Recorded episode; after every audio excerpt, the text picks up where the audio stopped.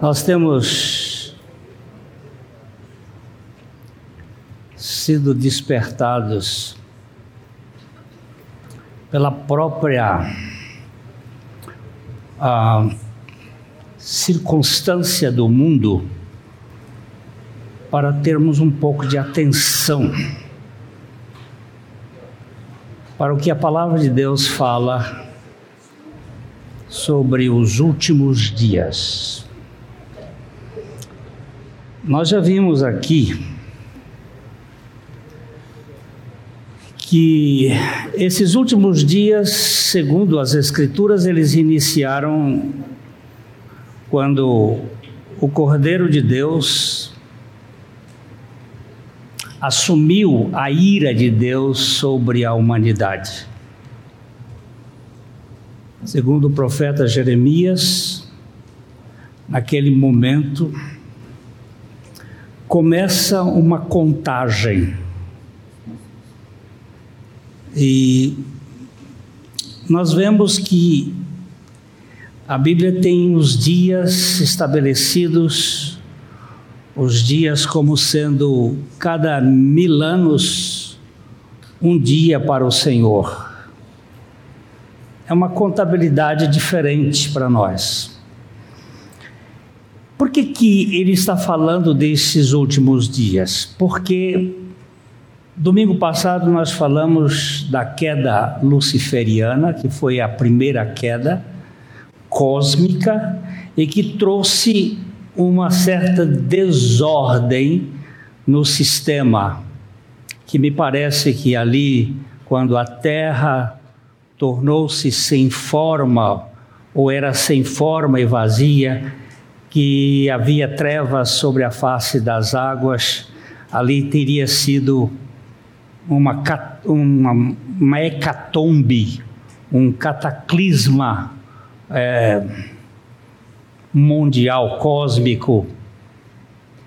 E logo em seguida nós vemos Deus fazendo como que um processo de restauração, haja luz, houve luz, e começa então a como que a recriação ou reorganização da terra. E lá pelo quarto dia os animais ah, que rastejam aparecem e outras outros animais.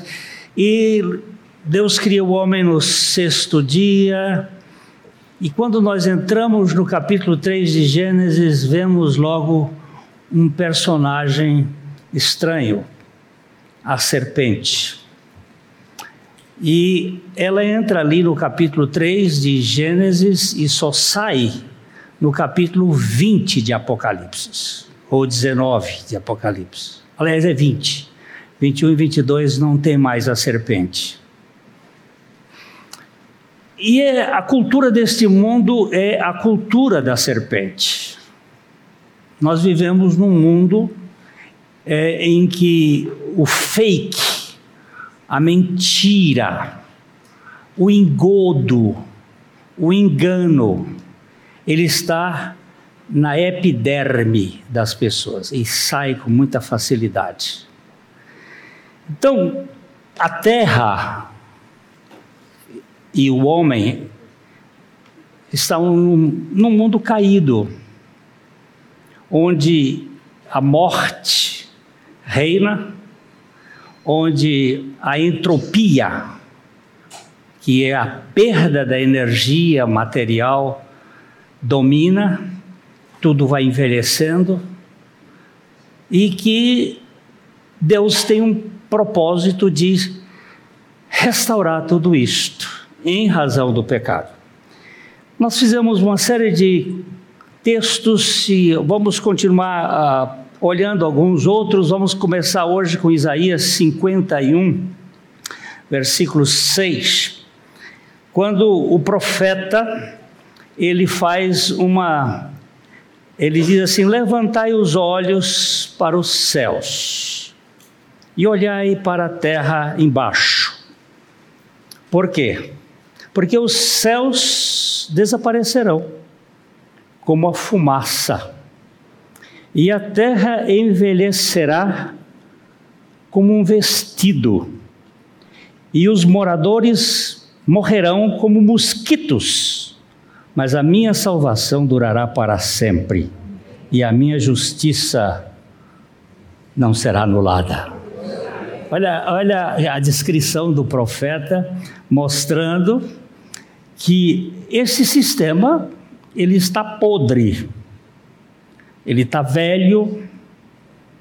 Ah, eu falei do, não sei se domingo passado, no outro, que na mesma universidade de Cambridge, ah, no ano de 1855, 56, ah, onde numa sala falava-se da teoria darwiniana da evolução, na outra estavam descobrindo a lei da a segunda lei da termodinâmica, a lei da entropia, em que mostra que o universo, ao invés de estar evoluindo, ele está envelhecendo.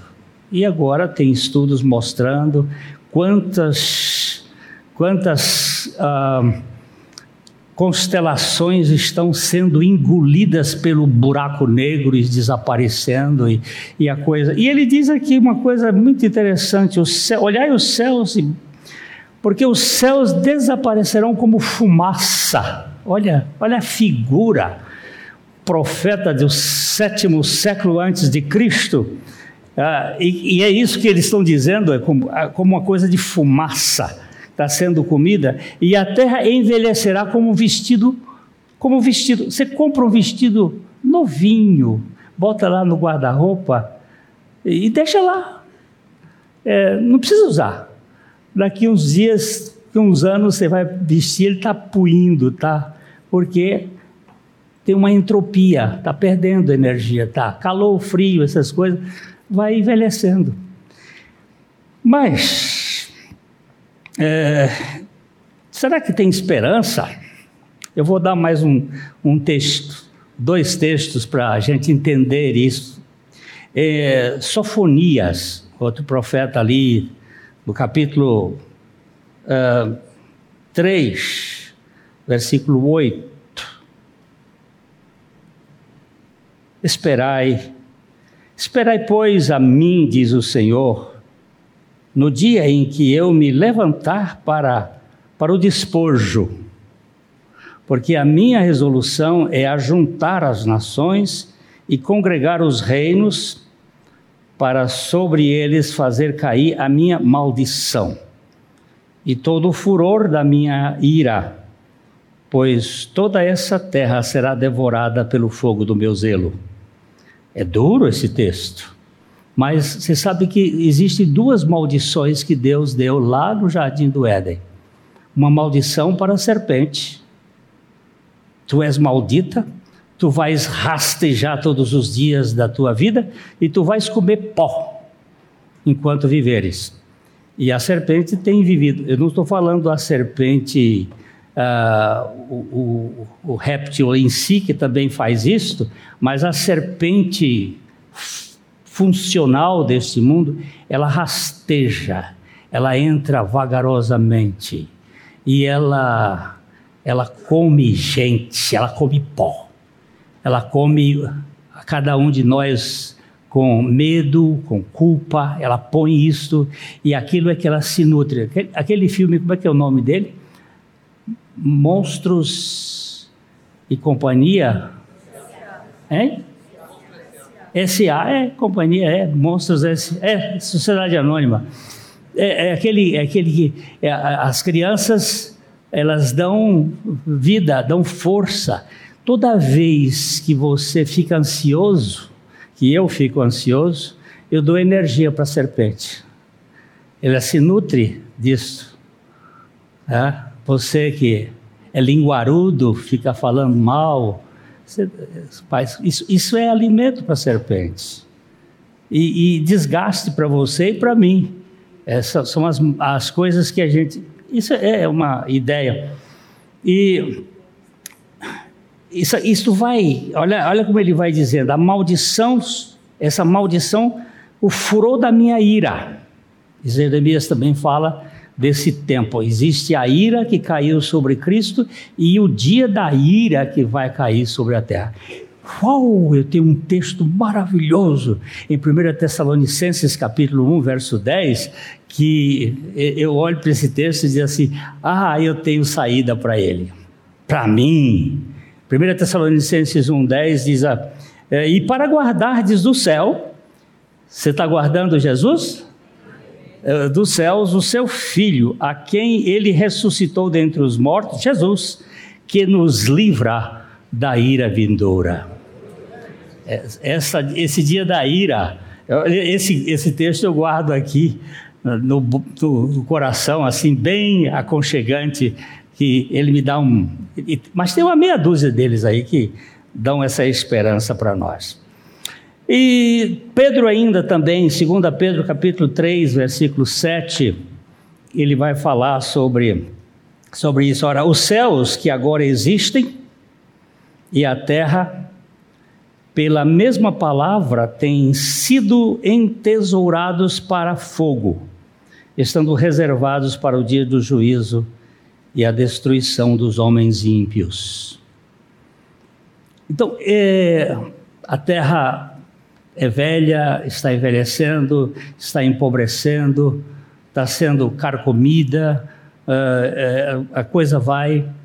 E os, os governantes do mundo, esses plutocratas, estes caras que estão por trás, estão inventando uma série de teorias, aquecimento e não sei o quê, é porque eles estão vendo que a Terra tem gente demais. Eu já falei isso num, num dos, das outras pregações.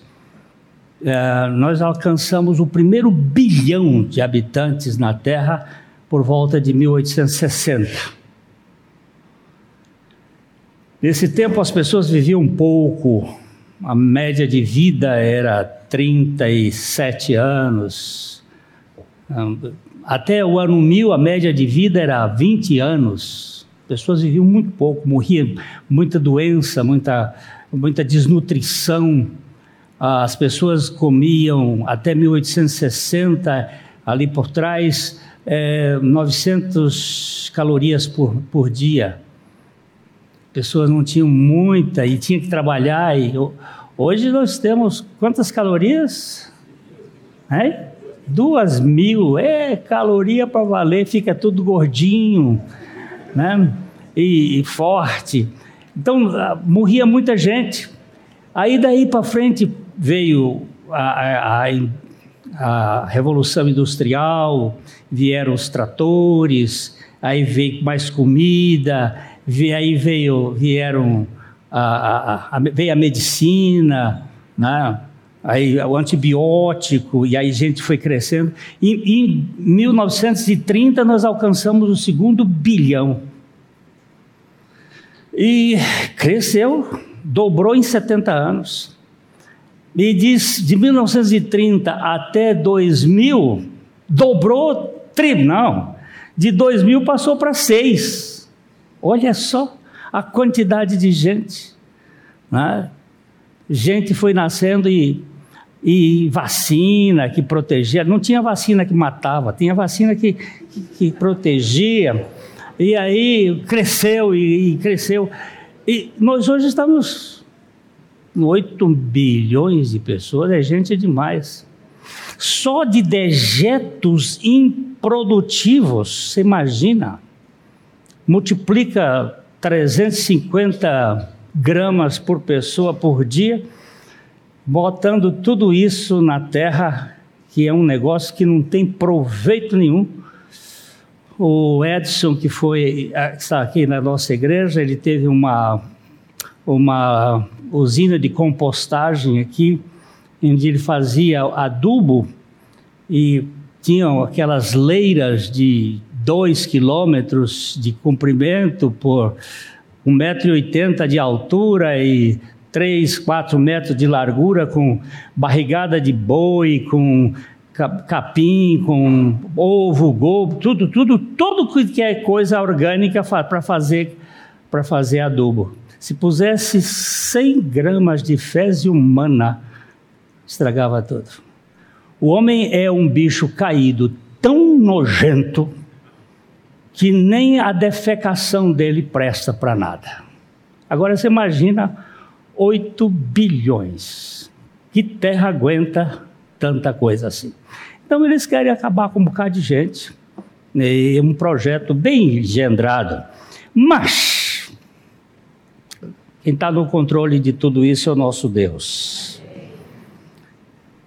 A terra vai ser mudada. Ah, isso eu não acredito. Olha, não, ninguém acreditava que Jesus viria na primeira vez. Sabe, a, a estatística era que a grande maioria de Israel não acreditava. E quando ele apareceu, não creram nele. Jesus não deixou mais do que seiscentos e poucos discípulos aqui na terra. Sabe por que, que eu vos digo isso? Porque o apóstolo Paulo diz que cerca de 500 pessoas, um pouco mais de 500 pessoas, ouviu ressuscitado.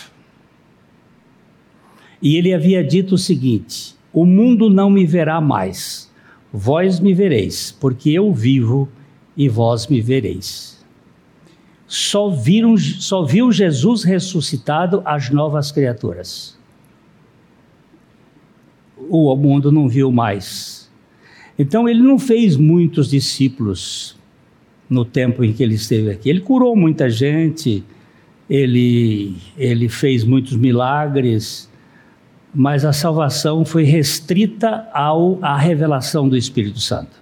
O apóstolo Pedro, numa pregação, é, triplicou ou quintuplicou o que Jesus fez no seu ministério de três anos. Só abriu a boca e cerca de três mil pessoas creram, porque ali era a obra do Espírito Santo revelando o que Jesus veio fazer. E é isso que faz toda a diferença. Então, eu estou falando isso para dizer que a, essa terra, essa terra é velha, essa terra está num processo e o homem que está aqui é um homem caído. A gente não espera muita coisa, não. E a cultura cristã foi sendo é, minada, muito minada.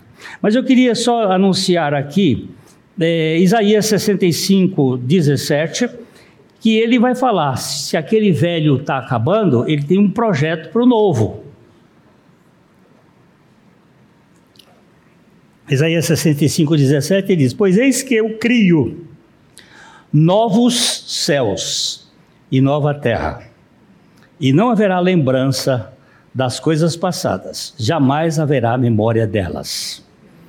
Isaías 66, 22, também ele diz: Porque como os novos céus e a nova terra que hei de formar estarão diante de mim, diz o Senhor, assim há de estar a vossa posteridade e o vosso nome. Olha só aqui o Senhor mostrando que ele tem um povo e ele tem um propósito e um projeto. E 2 Pedro 3,13, também ele vai falar isto, 2 Pedro 3,13. Ah, nós, porém, segundo a sua promessa, esperamos novos céus e nova terra nos quais habita a justiça. Poucos amém. Nós temos um povo ainda muito arraigado aqui na terra, com, os, com as raízes presas.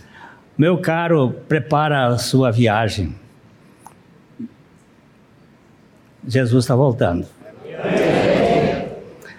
Agora, o que, que aconteceu para uh, chegarmos onde chegamos?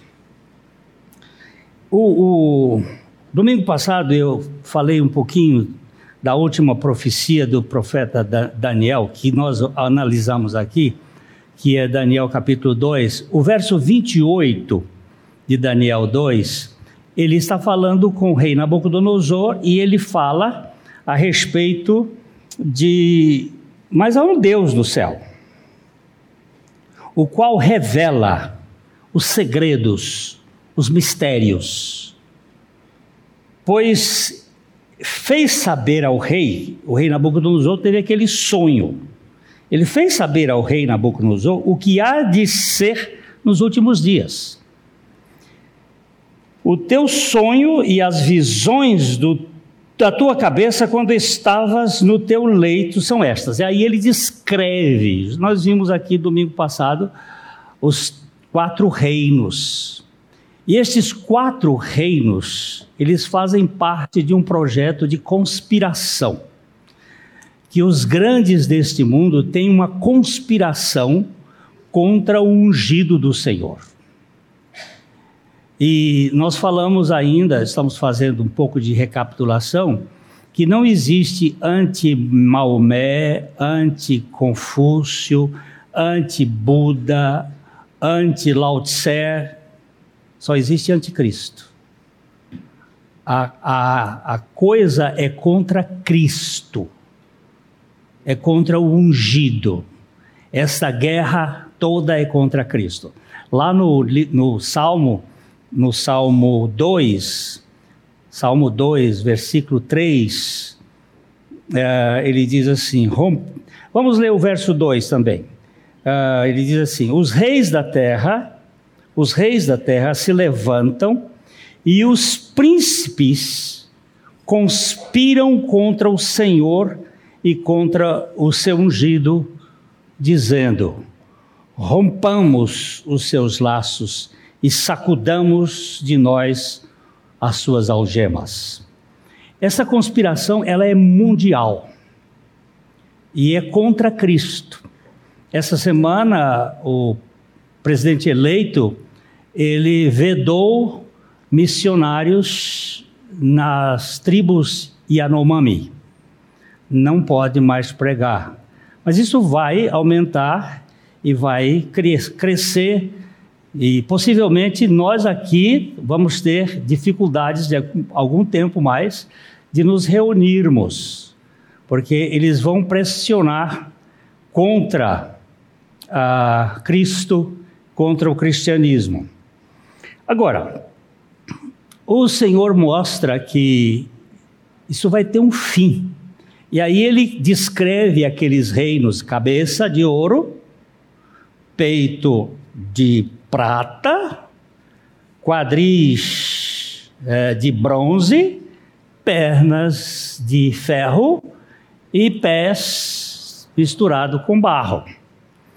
E aquela, ele, o profeta Daniel, recebeu do Senhor a revelação de que aquela cabeça representava o reino de Nabucodonosor, o grande Nabucodonosor, que foi um rei forte, poderoso, ele destruiu Cambises, ele destruiu, perdão, ele destruiu o, o, o rei assírio. Um, hein? Senaqueribe, Senaqueribe, que foi um rei, um reino muito forte, e ele vem poderosamente, destruiu o templo de Jerusalém, era um rei extremamente poderoso. E ele descreve: olha, essa cabeça de ouro é você.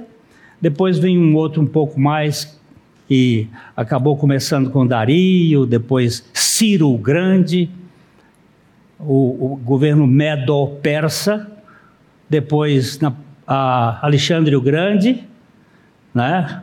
E os quatro generais depois da morte dele, e finalmente as pernas representando o governo, o, o reino a, é, romano, que começa aí nos anos 60 antes de Cristo e que vai até, assim, historicamente até o ano 476. Mas esse governo, esse reino não acabou. Ele continua.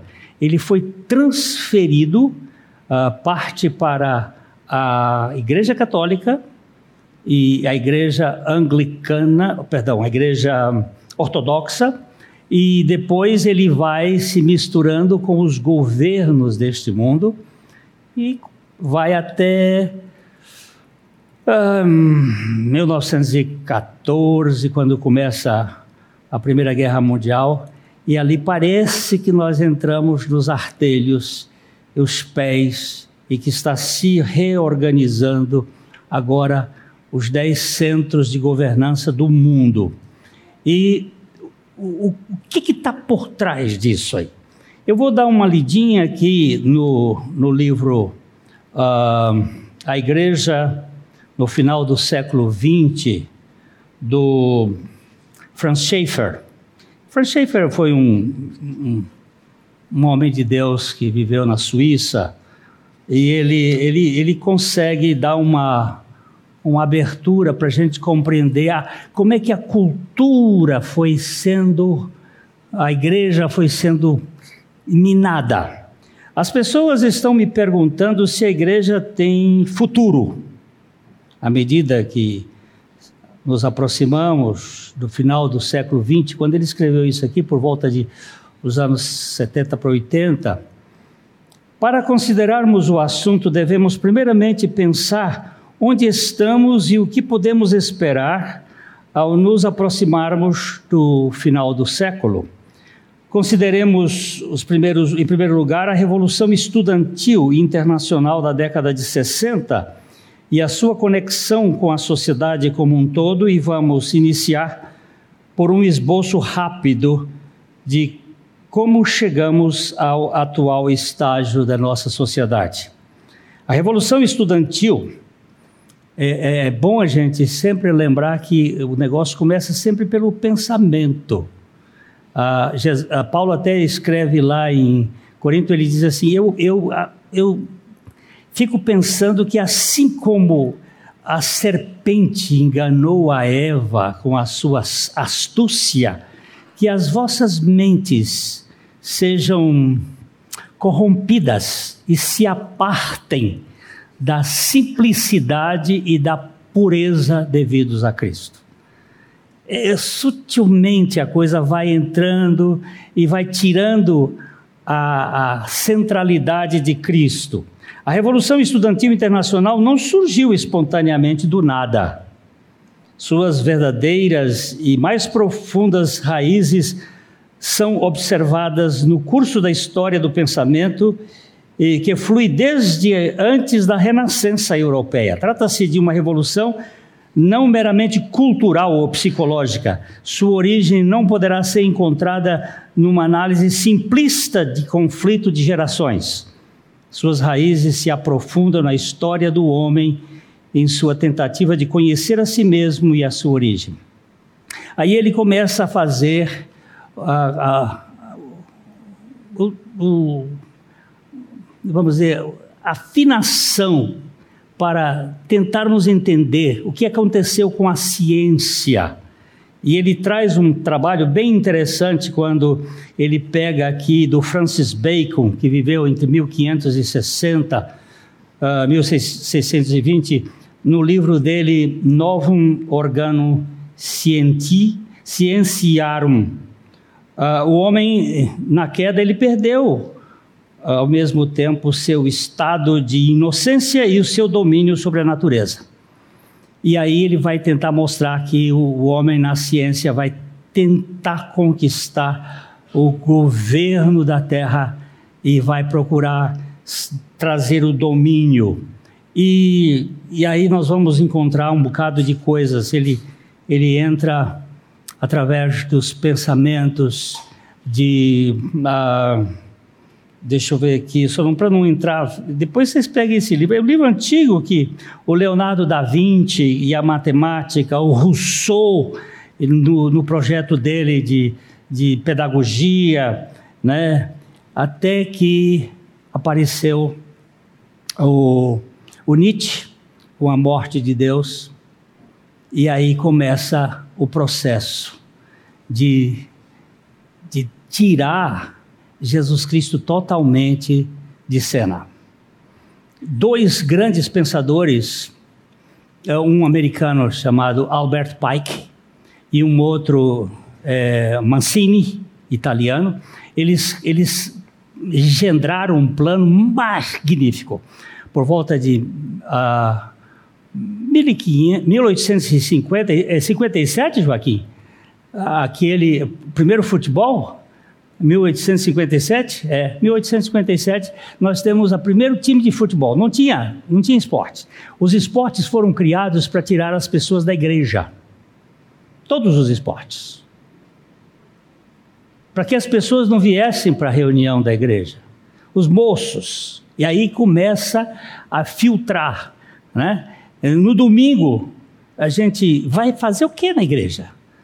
Vamos para o jogo de futebol, vamos para aquilo, vamos fazer. Depois veio o teatro e depois veio a, a, o, o, o, o Churchill. Churchill brigou para não ter comércio no domingo, para não ter uh, shopping no domingo, porque as pessoas elas, elas acabam indo para essas coisas que é um das, dos pontos que nós vamos analisar. Mais amigo dos prazeres do que amigo de Deus. Vai tomando conta, vai chegando, vai tomando. Ah, agora nós vamos para o churrasco. O churrasco é mais importante do que a reunião do povo de Deus. E aí vai a igreja se tornando uma igreja humanista, de pouca relevância, de pouco significado. E agora nós vamos pegar o nosso texto. Eu sei que é mais uma vez, eu vou ficar por trás, mas vamos aqui para 2 Tessalonicenses, perdão, 2 Timóteo, capítulo 3, os versículos 1 a 5. Nós vamos ler aqui. Ele diz: Sabe, porém, isso, Timóteo, meu filho Timóteo, sabe, porém, isso. O quê? Nos últimos dias sobrevirão tempos difíceis. Ok? Ok. É, tempos difíceis. Os homens, pois os homens serão egoístas. Ele não está falando aqui da sociedade, ele está falando da igreja. Depois ele vai dizer assim: eles entram nas casas para roubar, para pegar mulherzinhas sobrecarregadas de pecados, e ele fala diz: foge dessa gente, essa gente está na igreja.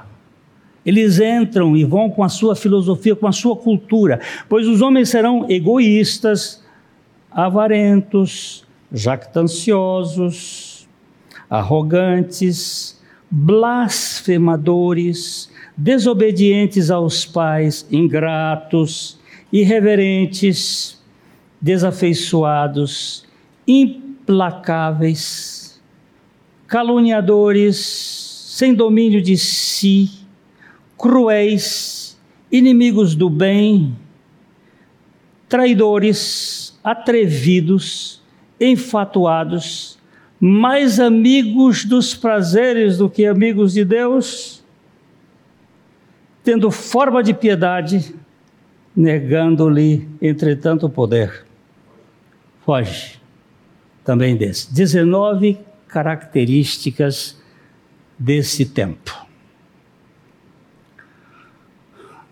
Não são as 21 características de, de Romanos capítulo 1, 29, 30, 38, aquelas são é, as características da humanidade. Destas características que estão lá de Romanos, só quatro são repetidas aqui. As outras são próprias daqui. E algumas elas chamam de rapax, só aparece aqui, não tem em outro lugar na Bíblia. Não tem em outro lugar na Bíblia esse nome. É uma característica desse tempo. E ele começa então a dizer aqui que uh, a cultura desse tempo, esse tempo é um tempo satânico. As pessoas vão ser capturadas na sua mente, possessão de pensamentos pensamentos que dominam. É como se você ficasse hipnotizado pelas coisas que você ouve, que você come, que você ah, ah, come nos olhos, no ouvido, você está se alimentando dessas coisas. Eles vão fazer a sua cabeça. É isso que o texto de Paulo dizendo assim: Eu temo que assim como a serpente enganou a Eva com a sua astúcia, que as vossas mentes se apartem da pureza e da simplicidade devidas a Cristo. Como é que isso acontece? É esta possessão das ideias, do pensamento. os pensamentos da cultura da serpente, que vai enchendo a cabeça das pessoas de uma série de nonices, de coisas que não têm nenhum significado e que nós gastamos tempo. Nós nos perdemos nesta loucura de saber.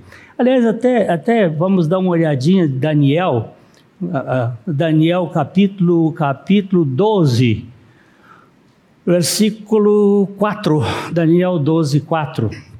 Ele fala aí, tu porém, Daniel, encerra as palavras, uh, as palavras e sela o livro até o tempo do fim. Esta versão aqui, nossa, ela é a única que usa essa expressão, é, muitos o esquadrinharão e o saber se multiplicará. Procura a versão AAA, a versão nova, a versão atualizada.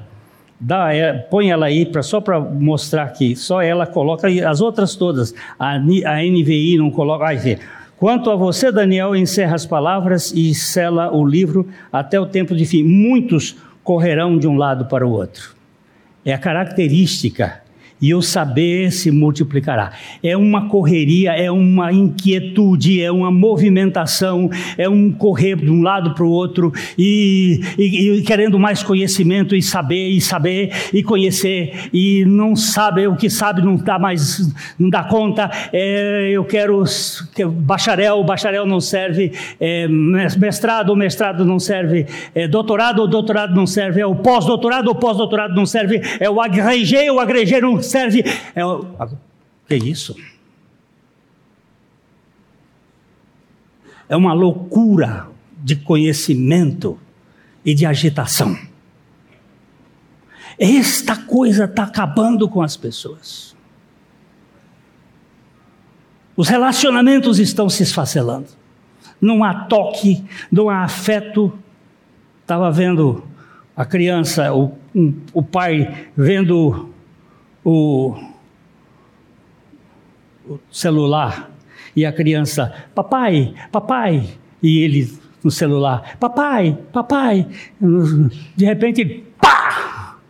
Deu um tapa na cara do pai. O pai, menino, papai, eu quero falar com você. Misericórdia, meu Deus. Será que essa violência toda? Esse é o tempo um tempo satânico. Eu disse na outra vez que a mesma palavra, ela só aparece duas vezes na Bíblia.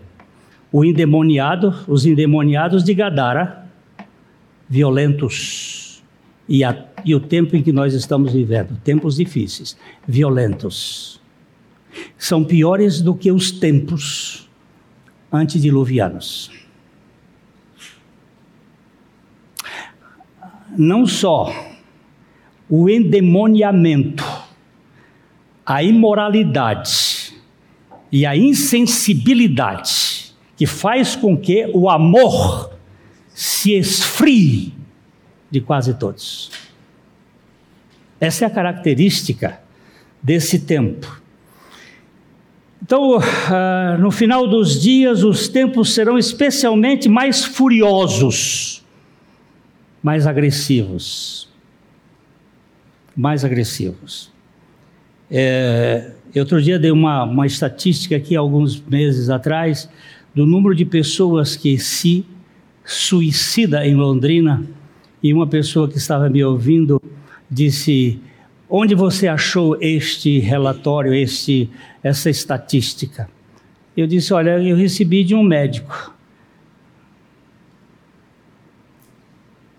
O desespero está grande porque as pessoas não têm a chaminé para a saída. A, a fumaça está entrando na casa e não sai. É o iclô de Sartre, ou as mônadas de Leibniz, ou seja, um mundo sem janelas e sem portas. Um mundo fechado. O um mundo em que a náusea de si mesmo está acabando as pessoas porque não tem esperança. Mas eu falo aqui, graças a Deus, por uma sepultura escancarada. Ele não está aqui, mas ressuscitou e venceu a morte. Então, esse é o lado que nós precisamos chamar a atenção. O Senhor está voltando, o mundo está ruim, mas há esperança para aqueles que confiam no Senhor. Agora, ele diz que as pessoas serão egoístas. O versículo 2. Olha, a primeira palavra que aparece aí é a palavra filautos. Essa palavra é um apax. Só existe aqui. Mas as pessoas não são sempre egoístas, mas é outro tipo de egoísmo. Esse egoísmo aqui é a idolatria do eu. O corpo é meu e eu posso matar essa criança que está no meu ventre. O corpo é meu. Não, meu filho. Nada é seu. Mas essa é a palavra, é a palavra que fala. Filautos, eu amo a mim mesmo. Por que, que os casamentos acabam? Porque se não fizer do jeito que eu quero, eu não vou viver com você.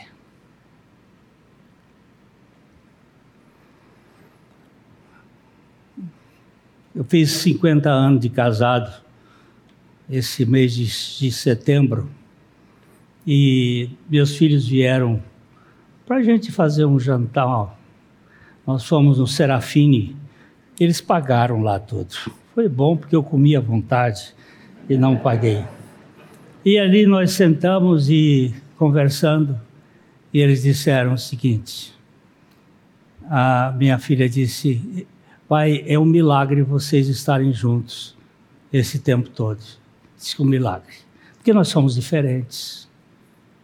Eu sou fechado, minha mulher é aberta. Eu sou feito a facão, ela foi feita burilada. E tem tantas diferenças, tantas diferenças. Mas nós tivemos um Salvador que faz a diferença entre nós. O que eu estou querendo dizer é o seguinte: não é por força nem por violência, mas é pelo Espírito do Senhor. Porque tem muita gente que fica junto por causa de bens, por causa de filhos, por causa de não sei o quê, e isso é escravatura. Um dia eu fiz um casamento aqui, eu estava terminando, nós falando aqui, e eu falei sobre perdão. E fui muito enfático que o perdão não é não é uma coisa que você tem que. Talvez sim, talvez não. O perdão é sine qua non. Ou você perdoa ou você adoece. Ou você perdoa ou você apodrece. E que Jesus colocou 490 vezes para que seja a cada três minutos um perdão por 24 horas. E cada três minutos, se você não perdoar, o seu organismo começa a produzir toxinas. E aí eu falei a coisa, tinha um casal ali, estava sentado, e depois do, casamento ele veio, pá, pá, pá, pá, pá. Antes de eu entrar, ele chegou e disse: O senhor fez dois casamentos hoje aqui. Eu digo: Dois por quê? O senhor fez o dos jovens e o nosso. Ele disse: Vocês não são casados? Ele disse: Há 32 anos, mas nós estamos vivendo na mesma casa, em quartos separados há 16. Nós não. Eu digo: Por que, que vocês não divorciaram, não separaram? Ele disse: Por causa de bens e de filhos. Mas hoje, na hora que o senhor estava falando, eu olhei para ela e disse assim: Você me perdoa por tudo que eu já lhe fiz? E ela virou para mim e disse: Você me perdoa por tudo que eu já lhe fiz? E nós nos perdoamos ali, e eu não vou nem para a festa, eu vou procurar um motel aqui para. Eles são de uma outra cidade aqui do estado de São Paulo. Eu disse: Vão com a paz do Senhor. 16 anos de jejum, tem direito. Gente, isso parece brincadeira, mas é isso, é escravatura. Eu não quero viver com minha mulher por causa de filhos, nem por causa de, de, de, de propriedades. Eu quero viver com minha mulher por causa de Jesus Cristo, que me faz entender que nós somos diferentes, que temos problemas, mas temos aquele que nos perdoa e nos concede a possibilidade de nos, nos relacionarmos. Essa palavra filautos, egoísmo, está acabando com os relacionamentos. A outra palavra que logo vem em seguida é avarentos, e ela tem a mesma origem, filar, filarguros, filarguros. Argos é prata, aquele que ama a prata, aquele que ama o dinheiro, aquele que te, tem no dinheiro a sua segurança. Essa palavra também só aparece uma vez mais no Novo Testamento, quando ela, se, quando ela fala dos, dos fariseus, que eles eram avarentos. Tem uma avareza que, que é é, é mais ou menos comum, que é a proteção do ganho. Você tem um cuidado. Mas esta palavra aqui é uma palavra de você também adorar o dinheiro. Você faz do dinheiro o seu sustentáculo. E isso acaba com a vida. Acaba com os relacionamentos. Esse é um tempo. A outra palavra que é usada aqui por Paulo é jactanciosos. Só aparece duas vezes, aqui e em Romanos. É a palavra alazon. Essa é uma palavra muito forte. O que, que é uma pessoa é, é presunçosa? Ela é uma pessoa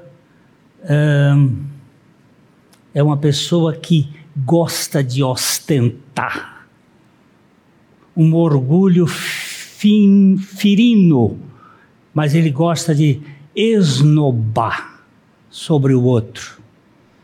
Hã? Não, não tem sensibilidade nas diferenças. É uma pessoa que gosta de se mostrar e ele é muito forte, sujeito jactancioso. Ele, ele fica querendo, querendo atenção do universo. Isso corrói, isso destrói a gente. Porque nós somos seres conectantes. E se não tivermos isto, um pouquinho mais, vamos aqui. Eu vou voltar a repetir isso várias vezes, meu irmão, porque senão a gente não vai entender. Uh, depois ele fala em arrogância, uh, o mundo dos arrogantes. Ele, ele chama a atenção que as pessoas vão ficar. Elas não, elas não deixam ser. Uh, não deixam, não cedem, não, não tem acordo. É, do meu jeito. Se não for do meu jeito, não vai acontecer. É,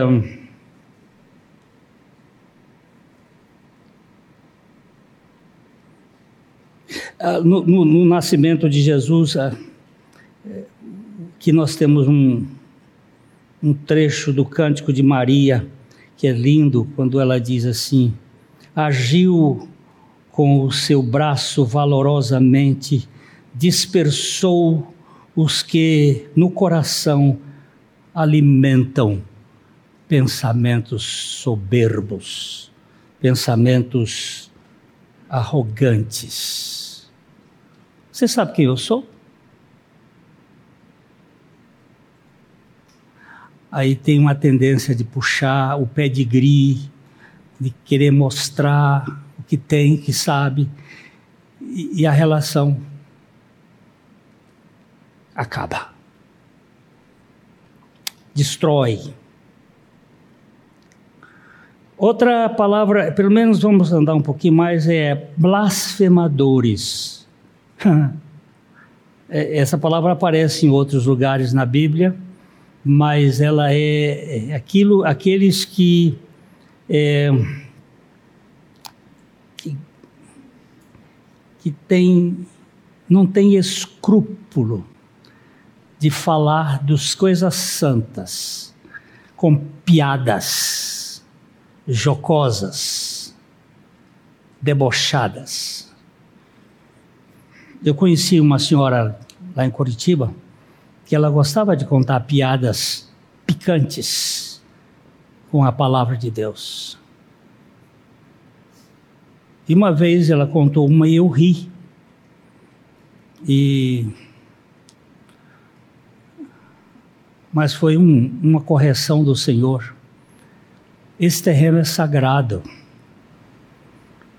Você tem que descalçar os seus sapatos porque a terra onde você pisa é santa.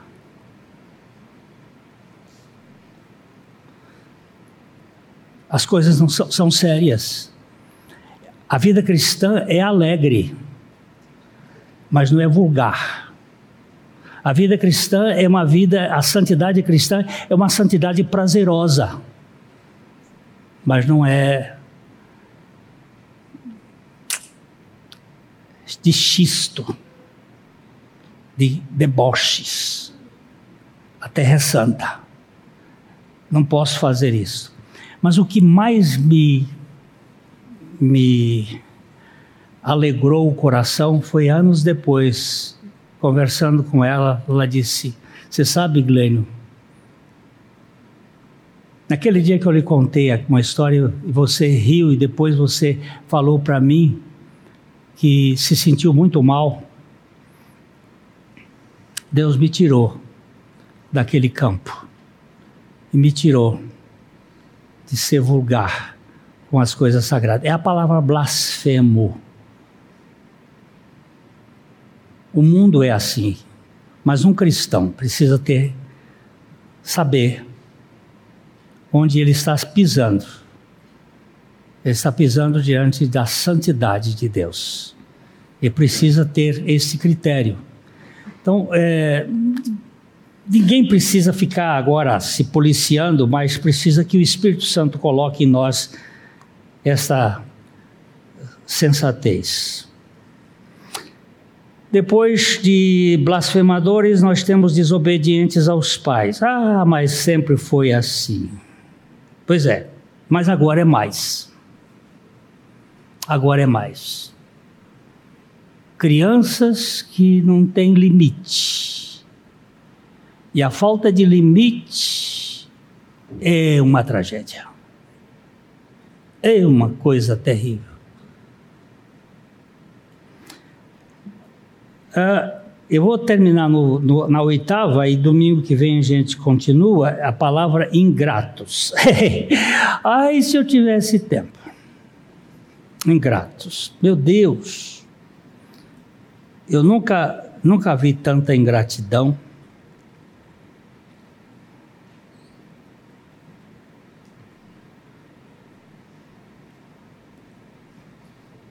Deus é benigno até para os ingratos e maus.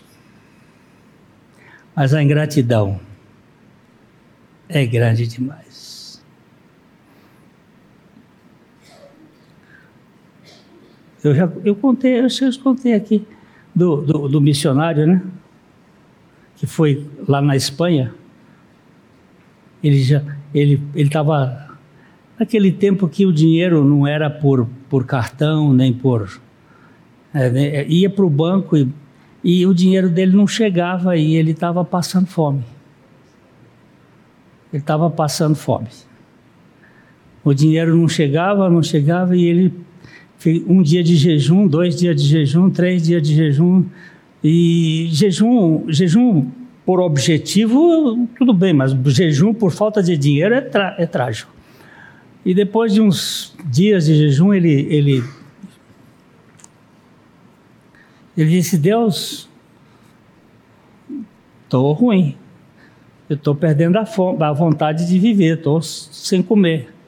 E o Senhor disse: Pai, entra num restaurante e coma. Mas eu não tenho dinheiro, como é que eu vou comer? Ele disse: Quando foi que eu trabalhei com dinheiro?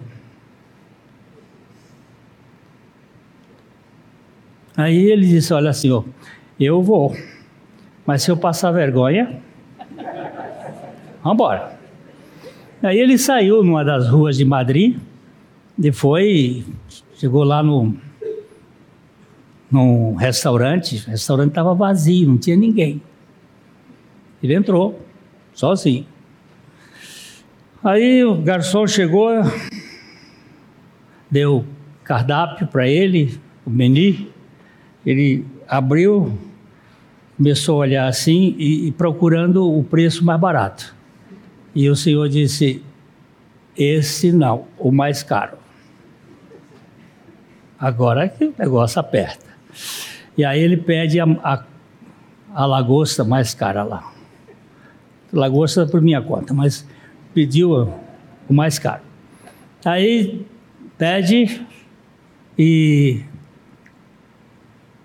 depois pede a sobremesa, pediu, pediu café,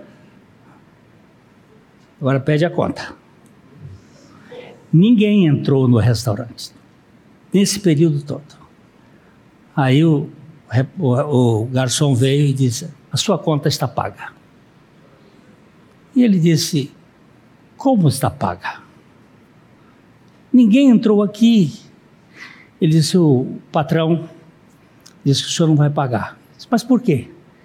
Porque ele, ele tem esse restaurante há trinta e tantos anos, ele nunca viu ninguém agradecer a comida antes de comer. Você orou agradecendo a Deus a comida. Você está vendo? A gratidão é uma coisa que está faltando. Nós, nós vemos Jesus curar dez leprosos. Só um voltou, e o que voltou era samaritano. E Jesus olhou para ele e disse assim: Cadê os outros nove? Não eram dez? Será que essa é a proporção da gratidão? Sabe por quê? ela está ligada com o filauguros, com filautóis. Eu amo tanto a mim mesmo que nada mais é você fazer para mim, porque eu sou o centro do universo. A gratidão é um sentimento daquele que é humilde, que sabe que não ele ele precisa. A igreja moderna é uma igreja que foi infiltrada pelas doutrinas dos demônios e pelos falsos mestres. Essa infiltração trouxe um povo muito doente. Depois nós vamos ver mais a, a situação da falsidade das coisas. Nós somos um espetáculo para os outros, mas nada de reverência para Deus. Quem está? Essa é uma pergunta que foi feita uma vez por um teólogo para mim. Ele disse assim: quem está na arquibancada da sua vida? o público ou Deus? Quem está ali olhando? Quem é que está? Porque para quem você está vivendo? Para ser um espetáculo para que os outros vejam? Ou você está vivendo diante do trono da graça de Deus? É isso que nós precisamos ver. Jesus is coming. Jesus está vindo. E você precisa olhar para Jesus, esperar por Jesus com um coração terno, sem estas coisas que são tão adoecedoras. Ok? Então a gente para aqui, a gente vai depois continuar.